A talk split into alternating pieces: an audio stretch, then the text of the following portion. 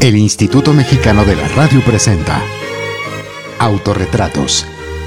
Serie original de Rita Abreu. Cecilia Sotres en el papel de Carlota Solares. Ay, pero por Dios santo, ¿a qué se debe este honor?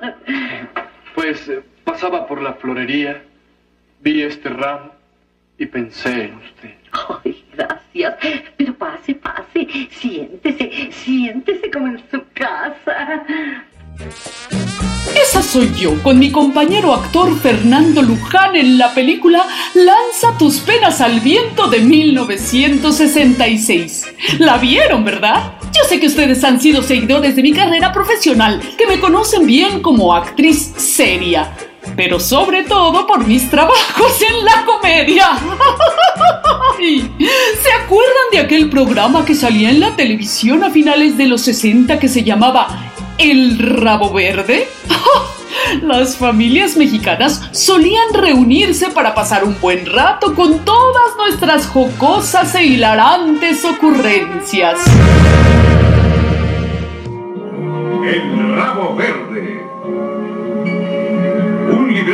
Mauricio Clay. Para Emilio Brillas. Con Andrea Palma. Actuaciones especiales de Pancho Müller y Carlota Solares. Sin duda la televisión fue un gran escaparate para nosotros, los actores y las actrices, pero la cuna de muchos fue la radio. En mi caso tuve una gran exposición en el risámetro, al lado de Arturo Manrique, mejor conocido como el Panzón Panseco. H. Steel y compañía presenta al famoso Panzón Panseco. Ah, heme aquí sin hacer nada. Es que el radio y escribir agotan. ¿Qué estoy haciendo?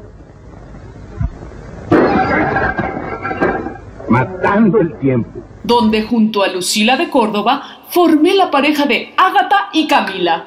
Ya luego interpreté a otros personajes como a Calixta, Lixta, Lixta, la telefonixta. Bueno.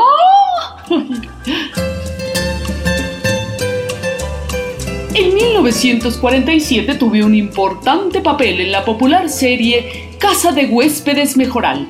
Ahí compartí crédito con los actores Pedro de Aguillón, Juan Manuel Pelayo y Teresita Carvajal. Fue en ese tiempo que adquirí el mote de la Marquesa Solares, porque ahí yo era la mera mera.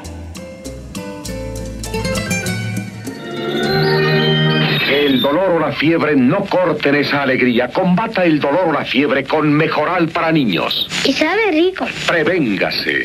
Compre un peso de Mejoral para niños porque mejor. Antes de ser la Marquesa Solares, yo solo era Carlota, una muchacha que soñaba con ser artista. Un día mi tía Flora se enteró que estaban buscando jóvenes que hablaran inglés y que quisieran actuar. Fui y pasé la prueba. Y así comenzó lo que sería una carrera imparable, sin tiempo para el ocio.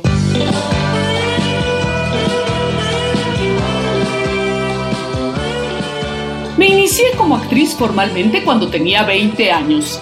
Era parte de la compañía de teatro Virginia Fábregas. Después me fui a la compañía de las hermanas Blanche y el Chatortín.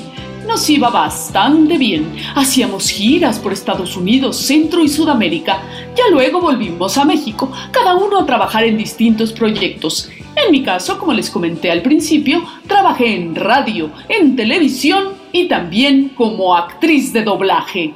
Dulce princesita, si por ese desdichado embrujo te ha de herir el uso de una rueca un dedo, que haya un rayo de esperanza, el don que te concedo, y no con la muerte. Solo en profundo sueño la fatal profecía se cumplirá. Towser, ¿qué es lo que sucede? ¿Qué dicen? ¿Qué chismes hay? Presté mi voz en series estadounidenses como Los Beverly Ricos, El Superagente 86 y Mi Bella Genio.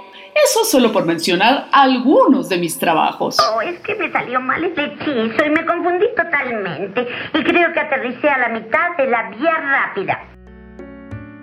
Carlota Solares nació en la Ciudad de México el 4 de noviembre de 1909. Fue una actriz querida por el público. Sus imitaciones, como las que hacía de María Félix, siempre fueron bien recibidas por sus seguidores. Querido don Cecilio, gusto en saludarlo.